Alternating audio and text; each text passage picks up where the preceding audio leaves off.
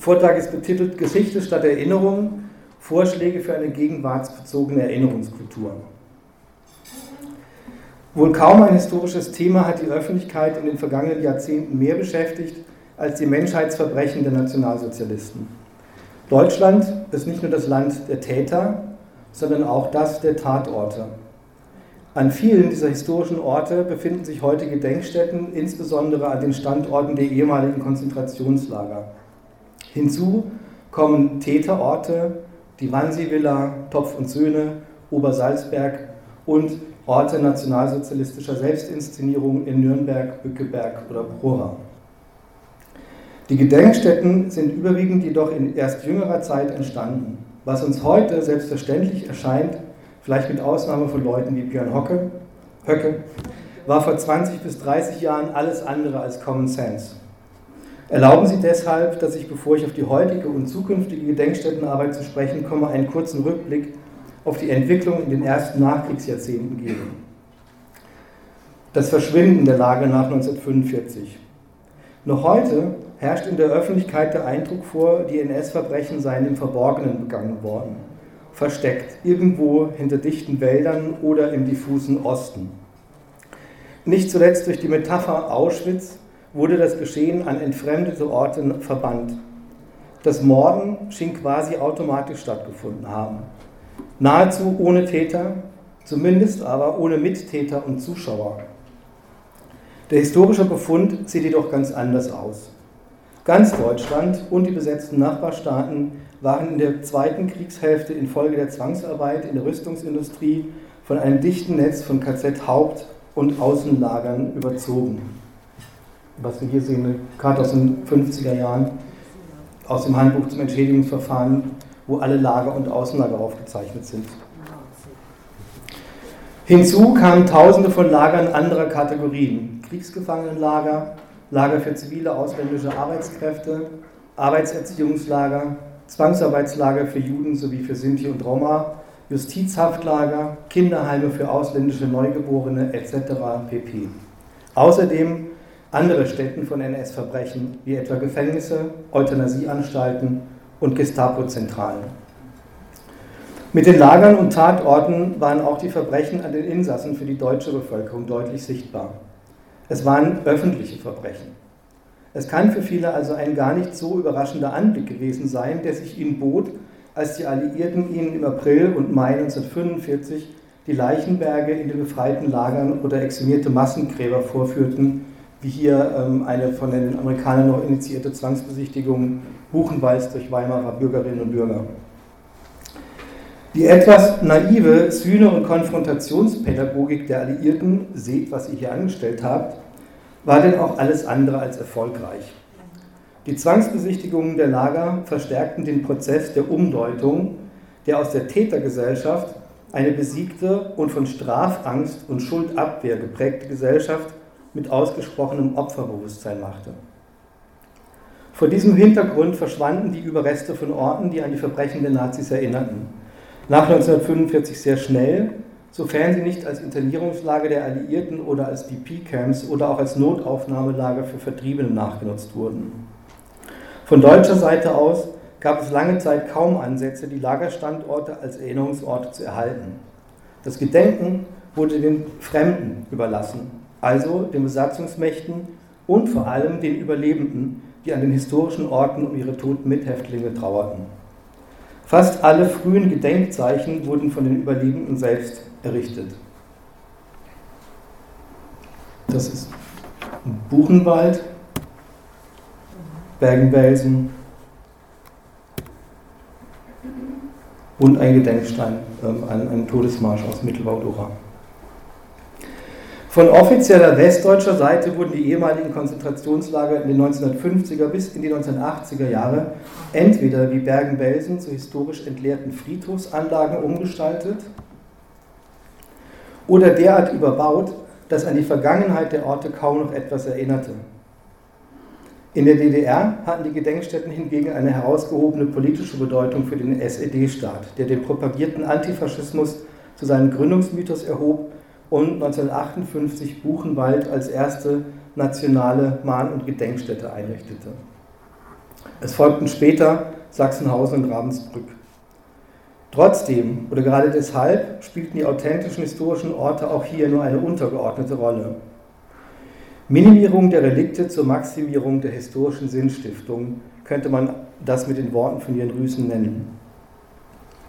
Während sich in der DDR bis 1989 in dieser Hinsicht nicht viel änderte, vollzog sich in der Bundesrepublik ab den 70er Jahren ein tiefgreifender Wandel.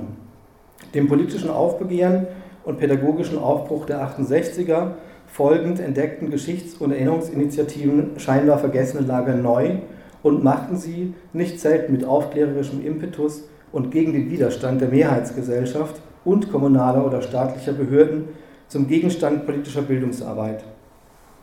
Bald entwickelten sich daraus an verschiedenen Orten arbeitende Gedenkstätten, die ihre Existenz kritisch bürgerschaftlichem Engagement zu verdanken hatten und deren Mitarbeiter ehrenamtlich oder in prekären Arbeitsverhältnissen tätig waren. Eine staatliche Förderung gab es nur selten. Das änderte sich erst ab Ende der 80er Jahre, als mit einer neuen Generation von Politikerinnen und Politikern staatliche und kommunale Stellen den Forderungen der bürgerschaftlichen Initiativen nach staatlicher Unterstützung nachzukommen begannen. Schrittweise wurden die Gedenkstätten ausgebaut, in nennenswertem Umfang aber erst seit 1998, als der Bund erstmals eine Bundesgedenkstättenkonzeption verabschiedete, die seither mehrfach fortgeschrieben wurde. Ihr wie der komplementären Finanzierung durch die Länder und oder die Kommunen ist es zu verdanken, dass nach der in den 90er Jahren realisierten Neukonzeption der ehemaligen Mahn- und Gedenkstätten der DDR auch den Ausbau der Westgedenkstätten auf den Weg gebracht werden konnte, etwa in Neuengamme, Bergen-Belsen, Flossenbürg und Dachau, aber auch an überregionalen, nicht ganz so bekannten Orten der NS- und DDR-Verfolgung, in Sachsen etwa die Gedenkstätten Bautzen, Zeithain, Torgau, Münchner Platz oder derzeit beginnend Sachsenburg. Es entstanden teils neue Museumsgebäude mit neuen Dauerausstellungen und die Lagergelände wurden mit dem Ziel, neu gestaltete historische Relikte sicht- und lesbar zu machen, wie hier in Dora. Bundesweit ist in der Folge in den vergangenen 20 bis 30 Jahren ein dichtes Netz von Gedenkstätten entstanden, die an den Nationalsozialismus und seine Opfer erinnern. Ähm, das ist das Netz und Mannheim ist auch drauf, Sandhofen. Mit dem Ausbau der Gedenkstätten seit den 90er Jahren ging ein Professionalisierungsschub einher. Gedenkstätten verstehen sich heute nicht nur als Orte der Trauer und des Gedenkens, sondern zunehmend auch als moderne zeithistorische Museen, für die entsprechende Standards gelten. Eine Erfolgsgeschichte also. Im Ausland, etwa in Japan, sieht man voller Bewunderung auf die deutschen Erinnerungsweltmeister. Und auch in Deutschland begegnet man vielfach wachsendem Bewältigungsstolz. Dennoch, oder vielleicht gerade deshalb, macht sich bei kritischen Beobachtern, teils auch innerhalb der Gedenkstätten, zunehmend ein Unbehagen an der aktuellen Erinnerungskultur breit. Dieses speist sich aus Kritik an ritualisierten, patheshaften Beschwörungsformeln im politischen und gesellschaftlichen Diskurs, aber mit Blick auf die Arbeit innerhalb der Gedenkstätten, teils auch aus Defiziten der Gedenkstättendidaktik. Das Unbehagen an der aktuellen Erinnerungskultur fängt schon mit dem Begriff des Erinnerns an, ähm, hier ein recht unsagbarer Titel aus dem Spiegel, das Erinnern hat kein Ende. Erinnern können wir uns in des Wortes eigentlicher Bedeutung doch nur an etwas, was wir selbst erlebt haben. An was sollen sich aber 16-jährige Schülerinnen und Schüler erinnern, wenn sie eine NS-Gedenkstätte besuchen? Auf sie wirkt der Appell, sich an etwas erinnern zu sollen, was aus Altersgründen selbst ihre Großeltern nicht mehr selbst erlebt haben, als eine Überforderung die zusätzlich auch noch moralisch aufgeladen ist. Zugleich schwingt beim Begriff des Erinnerns etwas Affirmatives mit, als gäbe es nur die eine Geschichte und die eine Lehre, die wir daraus ziehen. Geschichte geht aber nicht in Erinnerung auf. Geschichte ist komplexer als Erinnerung. Wer dieser Komplexität gerecht werden will, der wissenschaftlich differenziert auf Geschichte blickt, der erinnert nicht, sondern er setzt sich kritisch mit der Geschichte auseinander, nach allen Regeln der Quellenkritik. Im öffentlichen und politischen Diskurs meint Erinnern aber leider viel zu selten Auseinandersetzen, sondern allzu häufig bloßes Trauern, ohne nach den Hintergründen zu fragen und ohne die historische Abfolge von Ursache und Wirkung zu beachten. So kommt es dann zur Gleichsetzung von stalinistischen und nationalsozialistischen Verbrechen sowie von Ermordeten im Holocaust mit den deutschen Opfern von Luftkrieg sowie Flucht und Vertreibung. Im Tode seien alle gleich, hört man dann oft.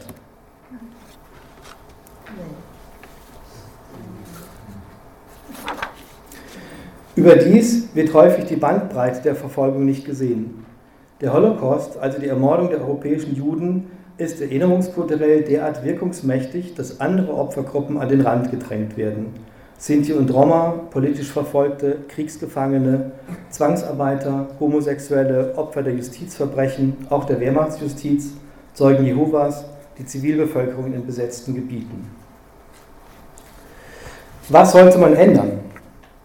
Eine zukunftsgerichtete und nachhaltige Erinnerungskultur muss die Perspektive erweitern. Dazu gehört, dass wir den Blick auf die Bandbreite der Verfolgung erweitern und uns zugleich vom Opferzentrismus lösen. Sicherlich, im Mittelpunkt des Gedenkens stehen ohne Zweifel die Opfer. Doch zeitgemäße Gedenkstättenarbeit muss sehr viel stärker auch nach den Tätern, den Mittätern und den Profiteuren fragen und damit nach der Funktionsweise der von den Nazis propagierten Volksgemeinschaft und dem Wechselverhältnis zwischen der Ausgrenzung der Gemeinschaftsfremden und den Integrationsangeboten an die Volksgenossen. Doch statt eines kritischen Blicks auf die NS-Gesellschaft erleben wir überwiegend eine Fokussierung auf die Opfer. Nicht selten sogar eine Identifikation, meines Erachtens, beziehungsweise im Erachten von Herrn Wagner, eine Anmaßung. Aber es ist eben einfacher, mit und um Opfer zu trauern und sich damit gewissermaßen selbst moralisch zu überhöhen, als Fragen nach den Hintergründen der Verbrechen zu stellen. Und noch aus einem weiteren Grund hält Wagner den Opferdiskurs für falsch, macht er doch aus Menschen Objekte und verstellt den Blick auf Verfolgte als Akteure. Genau darin lege aber ein didaktisches Potenzial.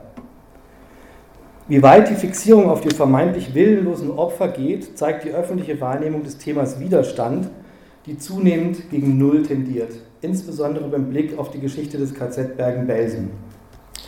Jeder kennt das jüdische Mädchen Anne Frank, kaum jemand aber noch, zumindest außerhalb von Braunschweig, Heinrich Jasper, der als sozialdemokratischer Ministerpräsident des Freistaats Braunschweig während der Weimarer Republik reichsweit einer der profiliertesten Gegner der Nationalsozialisten gewesen war und wie Anne Frank im Frühjahr 1945 in Bergen-Belsen starb. Zum Opferdiskurs passt auch, dass die Zellische Zeitung vor einiger Zeit einen Artikel über französische Widerstandskämpfer im, Moment, im Außenlager Holzen des KZ Buchenwald mit der Überschrift Zeugnis jüdischen Leids versah.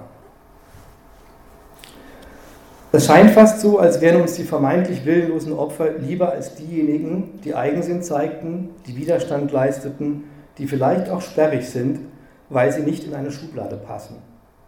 Es lässt sich jedenfalls feststellen, dass mit dem historisch entleerten Erinnern, mit dem unterschiedslosen Beweinen der Opfer des 20. Jahrhunderts in den vergangenen gut 20 Jahren eine Art Wohlfühl-Erinnerungskultur entstanden ist. Mit einem Schauern blicken wir auf die Vergangenheit, trauern und identifizieren, identifizieren uns mit den Opfern und freuen uns, dass heute alles vorbei ist. Das meint Wagner, wenn er von Entlastungsritualen spricht. Eine solche Erinnerungskultur ist vollkommen losgelöst von Geschichtsbewusstsein und Reflexion über Geschichte und Gegenwart. Sie ist vollkommen beliebig und damit auch anschlussfähig für diejenigen, denen der kritische Blick auf Ursachen und Folgen der NS-Verbrechen ein Dorn im Auge ist, wie diesen Damen und Herren. Solche erinnerungskulturellen Defizite tragen zudem dazu bei, dass sich jemand wie Jana aus Kassel derartig mit den Opfern identifiziert, dass er oder sie sich selbst als Verfolgte sieht. Zudem ist es vor diesem Hintergrund nicht verwunderlich, dass eine deutliche Mehrheit der Deutschen heute laut dem aktuellen Bielefelder Memo-Studien glaubt, in ihrer Familie habe es keine NS-Täter, wohl aber Opfer gegeben. Die meisten sind zudem davon überzeugt, die Deutschen hätten nichts oder nichts Genaues vom Holocaust gewusst. Auch wegen dieser erinnerungskulturellen Defizite konnte in den vergangenen Jahren eine Situation entstehen, die auf den ersten Blick paradox erscheint. Trotz des umfangreichen Ausbaus der Gedenkstättenarbeit in den vergangenen 20 Jahren feiern Rechtsextreme und Rechtspopulisten einen Wahlerfolg nach dem anderen.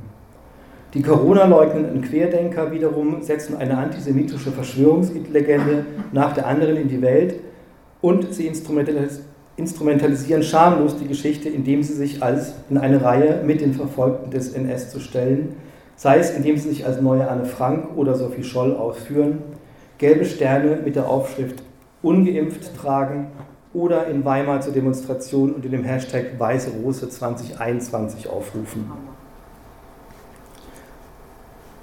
Haben die Gedenkstätten, hat unsere Erinnerungskultur angesichts dieser Entwicklungen vollständig versagt?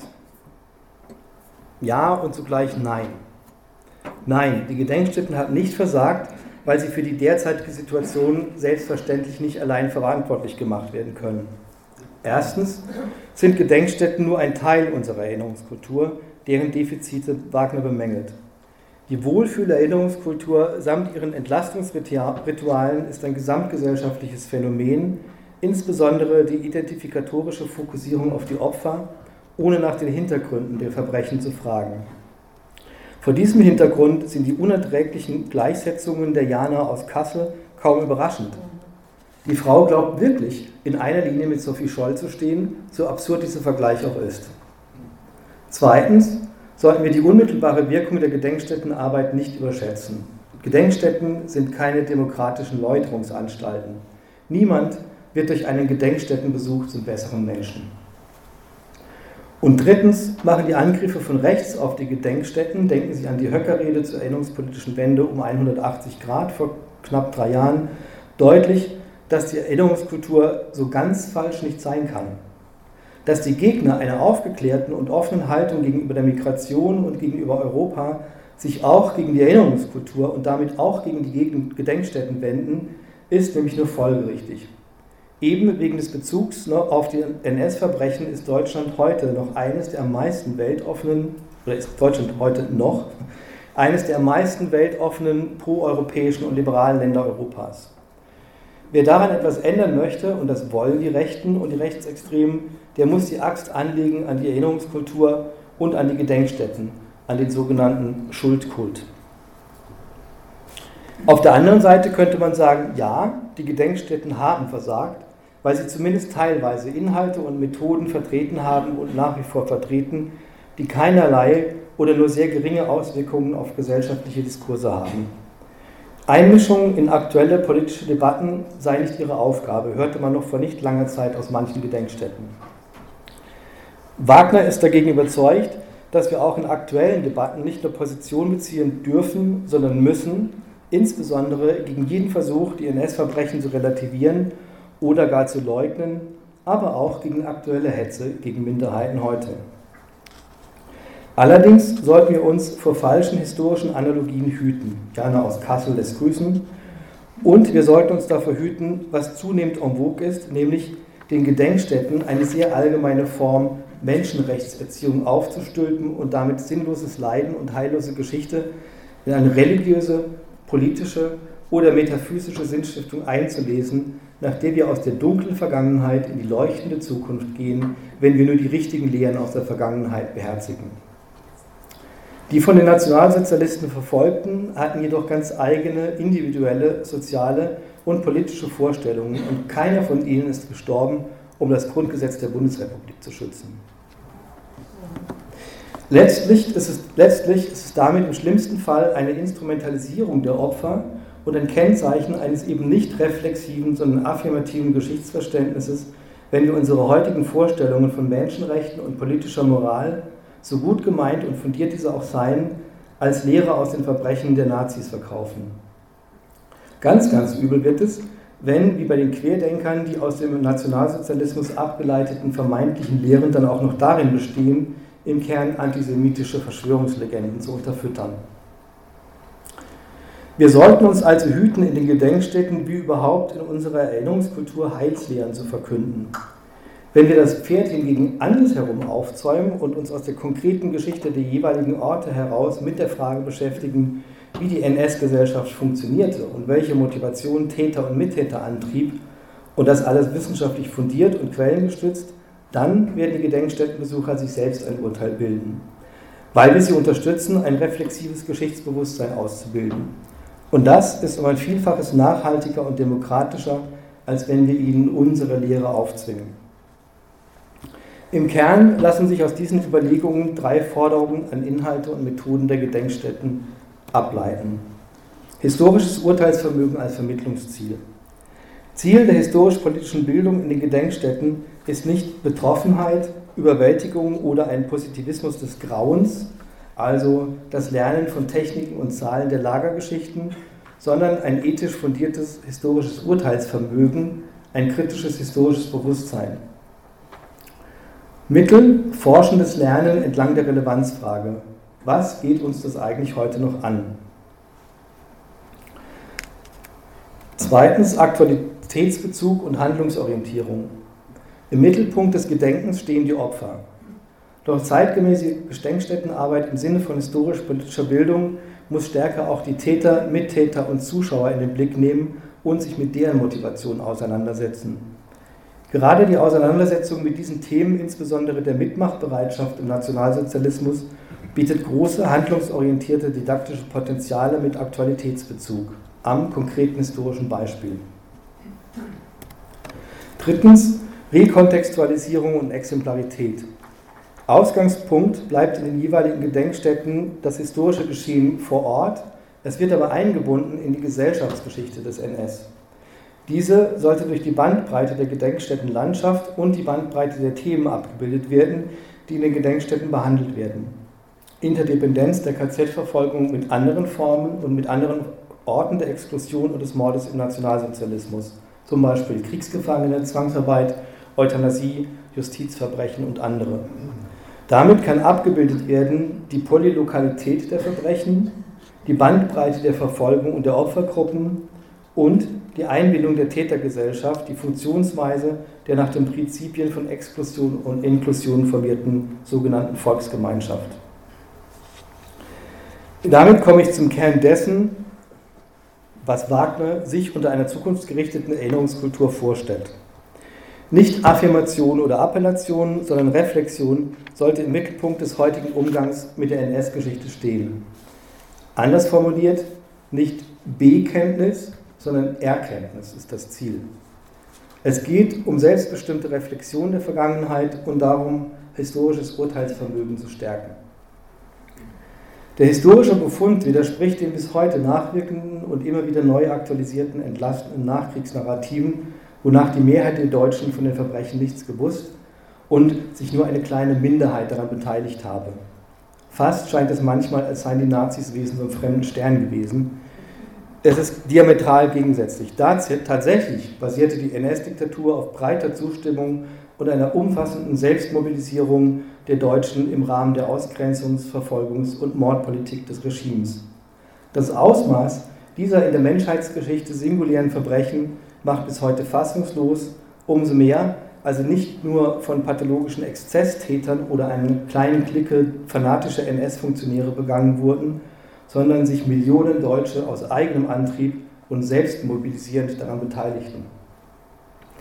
Auf den ersten Blick sind diese Verbrechen derart monströs, dass sie nicht vorstellbar und auch nicht erklärbar zu sein scheinen. Unvorstellbar schrieb der Buchenwald-Überlebende Robert Antelm 1947. Unvorstellbar, das ist ein Wort, das sich nicht teilen lässt, das nicht einschränkt. Es ist das bequemste Wort. Läuft man mit diesem Wort als Schutzschild umher, diesem Wort der Lehre, wird der Schritt sicherer, fester, fängt sich das Gewissen wieder. Diesem bequemen Schutzschild muss eine erneuerte, geschichtsbewusste und zugleich gegenwartsbezogene Erinnerungskultur eine bewusste Verunsicherung entgegensetzen. Den Versuch zu erklären, warum sich so viele Deutsche an den NS-Verbrechen beteiligt, sie überhaupt erst möglich gemacht haben. Für die Arbeit in den Gedenkstätten bedeutet das, Fragen aufzuwerfen. Wer hat etwas getan? Warum hat er es getan? Welche Folgen hatte das für die Opfer? Wer waren die Opfer? In welchem Kontext geschahen die Verbrechen? Gerade wenn man sich vor Augen hält, dass die Verbrechen inmitten der Gesellschaft, in aller Öffentlichkeit begangen wurden, dann ruft das weitere Fragen hervor. Was hat in Hamburg mit Neuengamme, Celle mit Bergen-Belsen, Weimar mit Buchenwald zu tun oder Sandhofen mit Mannheim? Warum machten die meisten Deutschen bis zum Ende des Krieges mit, profitierten selbstmobilisierend von Arisierungen und Zwangsarbeit? Warum stießen die Lager in ihrem gesellschaftlichen Umfeld auf breite Akzeptanz, wurde die Gesellschaft zum Teil des Lagerzauns? Was motivierte Industrielle und Kleinunternehmer auf Zwangsarbeit zu setzen? Was bewog Anwohner der Lager und Ghettos, deren Insassen feindselig zu begegnen oder bestenfalls wegzuschauen, statt zu versuchen, ihnen zu helfen? Und schließlich die zentrale Frage, wie konnte es dazu kommen? Die Antwort auf diese Fragen kann exemplarisch in den sich über ganz Deutschland erstreckenden Gedenkstätten gegeben werden. Sie liegt in einem Bündel habitueller, struktureller und ideologischer Faktoren, die ich zumindest stichwortartig nennen möchte. Gewöhnung an Gewalt und Ausgrenzung. Das emotionale Angebot, dazuzugehören zur Volksgemeinschaft. Verheißungsangebote der Ungleichheit, Gruppendruck, ideologische Indoktrination, rassistische und antisemitische Überzeugungen, Sicherheits- und Kriminalitätsdiskurse gegenüber den Ausgegrenzten, Angst vor allem Fremden und schließlich Obrigkeitshörigkeit oder allgemeine autoritäres Denken. Hier zeigt sich ein erschreckender Gegenwartsbezug. Viele der genannten Faktoren sind nicht spezifisch nationalsozialistisch geprägt, sondern sie entfalten mehr oder weniger stark auch heute noch bei vielen Menschen ihre Wirkung. Und das jenseits falscher Analogiebildungen. Das zeigt schon ein schneller Blick auf die gegenwärtige politische Landkarte. Die Gegner der liberalen, offenen Demokratie schaffen es überall auf der Welt, mit denselben Mitteln Wählerstimmen zu sammeln. Angstmacherei, vor allem gegenüber den Fremden, Schüren des Nationalismus, Diffamierung und Ausgrenzung politischer Gegner als Volksfeinde. Die Nazis nannten sie Gemeinschaftsfremde oder Volksschädlinge. Die Kriminalisierung von Geflüchteten, die Verheißung der Ungleichheit durch neue Rechte, solitarischer Patriotismus von Björn Höcke und Benedikt Kaiser und antisemitische Verschwörungslegenden gibt es auch heute im Rahmen der Hygienedemos. Gegenüber solchen Angriffen auf Demokratie und Menschenrechte sind die Gedenkstätten gefordert, oder sind wir alle gefordert, das ist meine Ergänzung, Position zu beziehen und damit auch in aktuelle politische Debatten einzugreifen, indem sie Parallelen, aber auch Unterschiede differenziert und wissenschaftlich fundiert herausarbeiten. Ziel ist es, Geschichtsbewusstsein und historisches Urteilsvermögen in der Gesellschaft zu stärken. Wie nötig das ist, zeigt die zunehmende Relativierung, Verharmlosung und Indienstnahme der NS-Geschichte und ihrer Opfer durch sogenannte Querdenker und andere. Oft steht dahinter die explizite Bestrebung, die Geschichte bewusst gegen eine, gegen eine Auseinandersetzung mit dem NS umzuschreiben. Zu einem gewissen Teil sind die unpassenden NS-Vergleiche aber auch die Folge unserer in Pathos und Entlastungsritualen erstarrten Erinnerungskultur und eines defizitären Geschichtsunterrichts, wie auch der Präsentation von Geschichte in Öffentlichkeit und Medien. Der Blick auf die Geschichte beschränkt sich entweder auf schwülstiges Pathos und Betroffenheitskitsch oder auf das Lernen von Daten, Namen und Ereignissen, beides ohne Zusammenhänge zu reflektieren. Geschichtsbewusstsein aber ist umfassender. Das bedeutet, historische Prozesse einschließlich ihrer Ursachen und Folgen und die historische Bedingtheit des eigenen Lebens zu verstehen. Das kann nur in einem selbstreflexiven Prozess einer intensiven Auseinandersetzung mit der Geschichte geschehen. Dazu gehört, dass wir aus der Geschichte herausgearbeitet selbstkritisch unsere eigene politische, ethische und soziale Haltung im heutigen Leben hinterfragen. Damit ist der immer wieder geforderte Aktualitätsbezug hergestellt, ohne durch eine sehr allgemeine und affirmative Form der Menschenrechts- und Demokratieerzählung die NS-Verbrechen bzw. ihre Opfer schlimmstenfalls zu instrumentalisieren. Und schließlich ist damit auch die Frage beantwortet, die sich viele Menschen in Deutschland, vor allem die Jüngeren, immer wieder stellen. Was geht uns heute, nach über 75 Jahren, eigentlich noch die Geschichte der NS-Verbrechen und ihrer Opfer an?